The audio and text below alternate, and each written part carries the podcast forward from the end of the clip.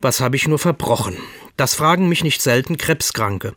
Und ich gebe zu, wenn ich erfahre, jemand hat Krebs, denke ich manchmal, vielleicht hat der oder diejenige einfach zu ungesund gelebt. Heute ist Weltkrebstag. Die Versorgungslücken bei Behandlung und der so wichtigen Vorsorge stehen wie schon in den letzten Jahren in diesem Jahr im Mittelpunkt.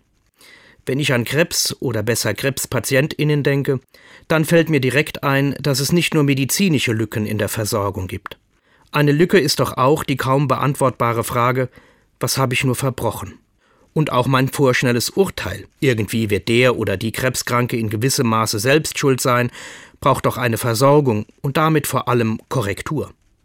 500.000 Menschen erkranken jedes Jahr an Krebs. Vier Millionen leben mit dieser Krankheit. Diese Zahlen zeigen doch, jede und jeder ist betroffen, jede und jeder kennt jemanden, der an Krebs erkrankt ist, und jede und jeden kann es selbst treffen auch mich, trotz aller Vorsorge und gesunder Lebensweise. Da zusammenzustehen und vor allen Dingen beizustehen, das ist es, wozu der heutige Tag auch motivieren kann. Als Christ weiß ich, dass eine große Kraft in der Lossprechung liegt.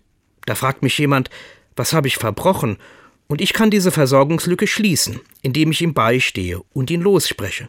Du bist nicht schuld, und wenn doch, es ist dir vergeben. Und für mich selbst, hör auf zu schnell zu urteilen über Schuld. Spreche lieber los, stehe bei, denn das ist dein Auftrag. Und hoffentlich gibt es dann auch Menschen, die zu mir stehen und mich lossprechen, wenn ich mich frage, was habe ich nur verbrochen?